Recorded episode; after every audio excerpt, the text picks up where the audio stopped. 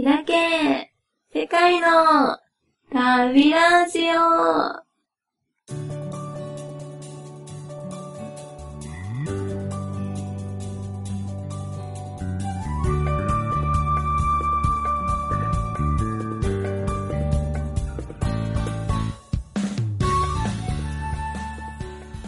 こんにちは。メルハワランスルセヌズ、アイリです。2014年8月4日月曜日。2日前に前期の大学の試験が終わりまして、昨日は大学の友達8人でディズニーランド行ってきました。7時15分に前浜の駅で待ち合わせして、Once Upon a Time っていう今ディズニーランドでやっているプロジェクションマッピングを2回目まで見て、閉園の10時ちょっと前までディズニーランドにいました。皆さん、楽しい思い出をありがとうございました。今日は、本当は夜10時半のフライト、ターキッシュエアラインズのフライトでトルコのイスタンブールへ飛んで、1日観光した後、モロッコ、カサブランカに飛んで、そこからバスで南の方に行って、あるところで語学ボランティアをする予定でした。で、今月の末まで語学ボランティアをした後、スペインの私の大学まで飛んで、で、留学生活を始めるっていうのが私の予定だったんですけども、今日スペインの大使館に行って、ビザをもらいに行ったんですね。そしたら、受付のスタッフの人に、あなたのビザはまだできてないよって言われてしまいました。もともと7月の末にはビザがもらえるはずだったので、もらってからモロッコに行こうってずっと考えてたんですけど、ちょうど私の前の日本人まではビザの発給が終わってるみたいだったんですが、現地の外務省がまだ私のビザは発給が終わってないので、今お渡しできませんって言われてしまいました。その時スタッフの方に言われた2つの選択肢が、1つ目、今日のフライトをキャンセルして、日本でビザの発給を待つこと。2つ目、今日のフライトで、とりあえずモロッコまで飛んで、日本でのビザの発給が終わったら、その通知を見て日本に一度帰国して、パスポートを大使館に提出して、それからだいたい1週間ぐらい待って、で、ビザを受け取って、また、モロッコかスペインかに飛ぶっていうことでした。どちらにしても日本であと1週間以上待たなきゃいけないっていうことなので、うん、なんだか振り出しに戻ったような気分です。私は去年の夏にスペインに行きたいなって、留学したいなって考え始めて、それから、いろんな困難だったり悩みだったり、たくさんの壁にぶち当たりました。このラジオを聞いてくださってる皆さんの中には、留学に行ったことある方、行きたいって考えてる方、行く予定がある方、いろんな方がいらっしゃると思います。留学は楽しい、華やかっていうイメージが大きいと思うんですね。留学に行けば糧になるとか、就職に有利になるとか、そういうイメージも大きいと思うんですけども、やっぱり私はかなり多く、なんだろう、困難にぶち当たったので、そのお話についても今日後々お話しします。そこで私がよく聞かれる3つの質問について今日は番組でお伝えいたします。1つ目、なぜスペイン語を学んでいるのか。私は高校1年生の時にアメリカの慶応ニューヨーク校っていう慶応大学が付属している高校に通っている友達に勧められて Facebook を始めました。その時はまだ全然 Facebook が日本で有名ではなくて世界では使っている方も多かったんですが私が Facebook を使っている友達っていうのは周りにその友達と2、3人しかいなかったのであまり有名ではなかったですね。で、その Facebook を使ってる際に、子供の頃から抱いていた世界中に友達が欲しいっていう夢を実現できるかもしれないって思って、いろんな国の学生にいきなり突然英語でメッセージを送りました。今考えると怪しい人みたいなんですけど、例えば、あなたの国のことは全く知らないけど、はじめまして、私は日本人で学生だよ。あなたのことを教えて、みたいな。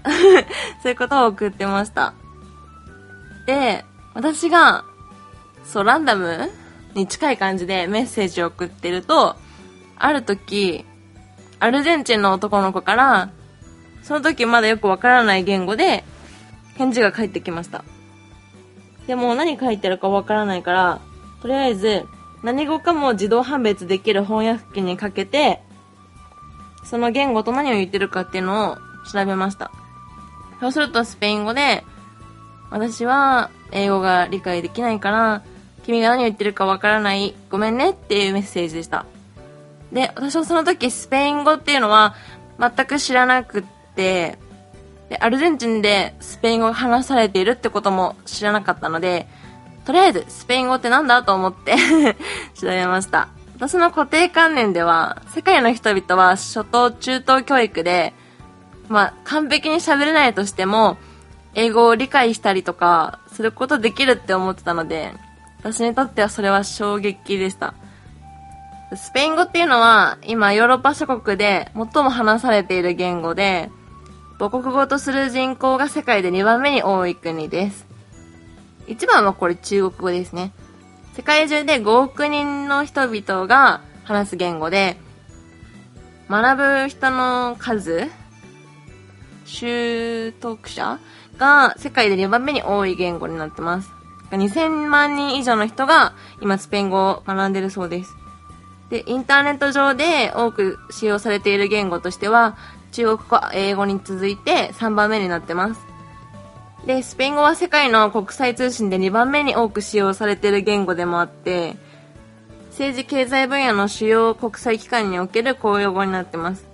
で、5つの大陸で話されている言語ってなるんですけど、主にスペイン語が話されているのは、一応スペインと、それから中南米ですね。で、一応、うんと、国際連合においては、英語、フランス語、中国語、ロシア語、アラビア語と並ぶ6つの公用語の一つが、このスペイン語になっていて、私はこれを調べたときに、なんかスペイン語の世界における、そのステータスの大きさ高さにびっくりして、スペイン語の持つ、なんて言うんだろうな、その派遣の強さにびっくりしたんですよね。で、今、ラテンアメリカっていうと、かなり経済成長が目覚ましくって、でそのラテンアメリカのほとんどの国の公用語がスペイン語であることも、私にとって魅力で、で、大学に入ったら絶対にスペイン語やるよって決めてたんですよね。スペイン語について勉強してると、ラテンアメリカの問題として、南米に渡った日系移民のアイデンティティと言語の問題とか、ラテンアメリカにおける開発独裁のメリット、デメリット、それから、うんと、欧州機構の中での反米政権とか、なんか、全然全く私が知らなかった問題で、南米の中で大きくなってる問題は、なんだろうな、全く日本では考えられないような問題も大きくあって、でももっと日本と中南米を近づけたいなっていうのが私の中で芽生えました。なぜかというと、日本の中ではラテンアメリカを知らない人が多いなって感じてるんですよね。もちろんアルゼンチンの位置がわからないとかそういう問題だけじゃなくて、ラテンアメリカで起きてる諸々の問題だとか、近いもちろんアジアで起きてる問題は私たちも認識しやすいと思うんですけど、やっぱり同じ世界のラテンアメリカっていう一つの地域で起きてる問題を無視したまま世界は平和ですとは言えないって思って、なのでスペイン語を学ぶと同時にラテンアメリカについても学んで、それを自分の糧にしたいなっていうのが私がスペイン語を勉強しようって思ったきっかけですね。で、えっ、と、なんで今回スペインに留学するのってすごく聞かれるんですけど、逆になんでスペインに留学することが不思議なことなのって私は思っちゃいます。っていうのもみんな留学っていうと英語留学が多いからかなって思うんですけど、オーストラリアに去年留学して、まあ、英語は結構好きで自分でやってたので、英語留学はいいやって自分の中で思ってて、1年間の留学っていうのはアメリカ以外へ行きたかったんですよね。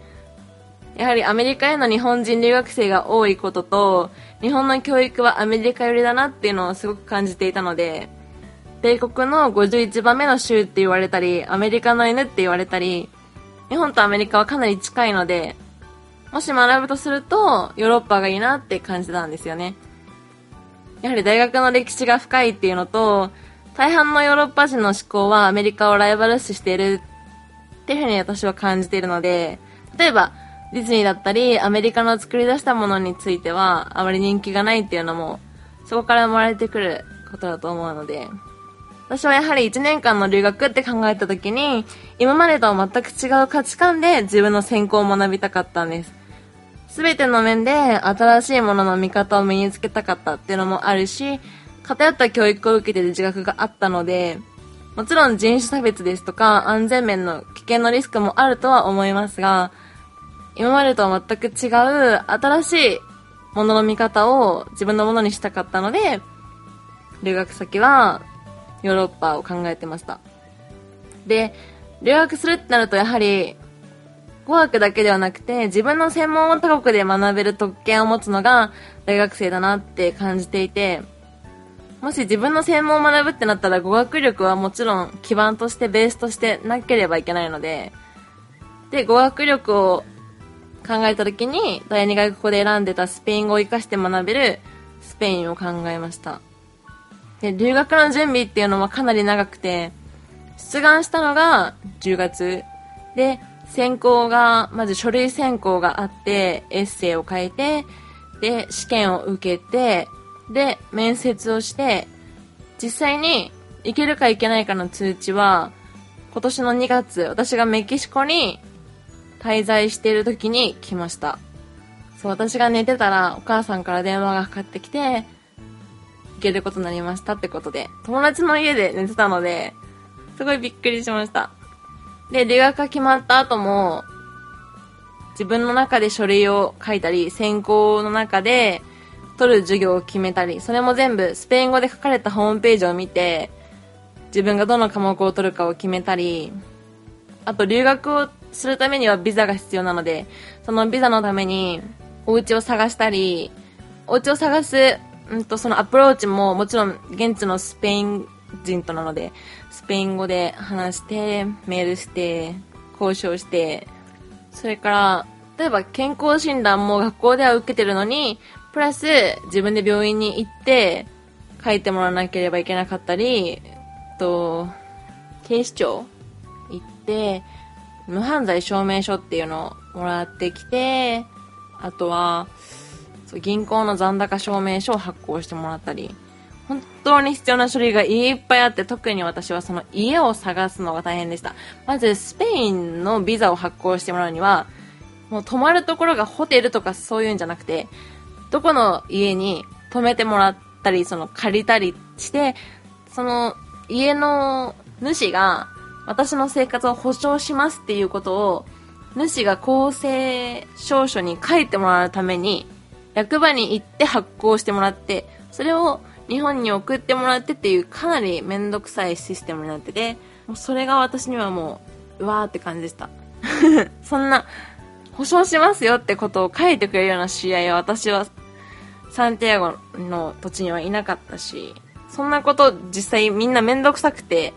わざわざやってくれないなって思ったし、本当にビザは大変ですね。もう本当にそのめんどくささから、あ、もうスペイン本当行きたくないって思ったぐらい大変でした。で、ビザの発給も実際2ヶ月待ちなので、例えばメキシコ留学に行く友達なんかは翌日とか、あとアジア圏だと1週間とかで出る国もザラにあると思うんですけど、スペインの学生ビザはなぜか2ヶ月待ちますね。早くビザが出ることを祈るばかりです。はい。最後に3つ目。私が世界旅行をする理由。よく、なんでそんなに旅行行ってるのって聞かれるんですが、実は私は大学に入るまで、海外旅行はハワイとグアムだけしか行ったことありませんでした。Facebook だったり、日本に来たり住んでる外人だったり、海外の話は散々聞いてたんですけど、その世界を自分の目で見てみたくなったのが、海外旅行を始めたきっかけですね。まさに扉を開けて世界へ飛び出したんですよね。私が世界旅行を始めるまで、日本は GDP が世界2位で、街も施設もクリーンで、トイレもティッシュが流れるし、まあ、混沌としてなくて、礼儀正しくって、みんな頭が良くてって、日本は高く見積もりすぎてたんですよね。で、シンガポールもアブダビも街は日本よりも綺麗だし発展してて、高い建物もあったし、マカオだって中国っていう発展途上国の一部だけど、そうだった。それを私は旅行に行くまで知らなかったっていうのが現実ですね。昔まで、つい最近までマカオだったり、シンガポール、アブダビは占領されてて、だから遅れてるって考えてた。私は本当に愚かでした。逆に日本よりもゴミは少ないし、緑も多いし、なんだろうね、作られた都市って言ってしまえばそうなんですけど、かなり利便性が高いっていうのは感じますね。またイスラム教は男尊女卑だから遅れてるっていう風に考えてたんですが、むしろ男女比同じぐらいで働けてたっていうのを、アラブ首長国連邦に行って感じて、逆に日本の女性の地位の方が、よほど低いんではないかって痛感しました。今まで偏見は持たないように持たないようにって意識していたつもりでしたが、自分の甘さを実感しました。何か誰かに責任転嫁する気はないんですけど、私の固定観念を作り上げたのは報道と教育だって思ってます。例えば、日本において海外のニュースはマイナス面を流すことが多いって感じました。例えば、カナダの優れたバンキングシステムを褒めたり、そういういい経済ではなくて、悲しいニュースと激しい事件や暴動、加工の経済しかニュースでは見ないなって感じました。教育に関しても日本にとって都合の悪いことは散々曖昧にされてるなっていう風に痛感して、まあ、だから他人の価値観を作り上げた考えや経験を聞いて受け入れるのが楽しくて、それを自分の体で感じて、自分の手で触って、自分の目で見て、耳で聞いてっていうのが、世界旅行の楽しいところですね。世界には優しい人がいっぱいいるから、新しい人と出会って吸収して、自分の感情も自分の体験もシェアしていきたいなっていうのが、世界旅行の魅力ですね。もう本当に日本では考えられないような価値観、日本では考えもつかないような、うん、気づきが海外旅行では得られるっていうふうに私は思ってるので、これが私が世界旅行に行く理由ですね。はい。で、次回は、と、私の友達が最近ニューヨークに行きたいっていう方がかなり多いので、ニューヨークについて私が見たこと、聞いたこと、感じたことをお伝えしたいと思います。やっぱりニューヨークは渡航費も物価も高いってことで敷居が高いなって思ってる方多いと思うんですが、ニューヨークの意外な一面もお伝えします。それから、この世界の扉城のホームページに旅の写真をアップロードし始めたので、よかったら見てください。Pictures ってところを見ると、一覧でパーって出てくるので、そこで国の名前、例えばカタールとか、クリックすると、一個一個写真が見れるので、よかったら見てみてください。私のその扉城のホームページは、Google でカタカナで扉城って入れていただくか、と URL で http たびたび、ハイフン、ポッドキャスト、ドットコム、スラッシュ、旅セカです。旅セカは、えっと、ローマ字入力です。はい。この番組ではご意見ご感想をお待ちしています。今日も、こんな、へんちこな、へんてこ？へなちょこなラジオを聴いてくださりありがとうございました。ペセキュレデリム、ホシュ、チャカルン、トルコ語でお伝えしました。みんなバイバイ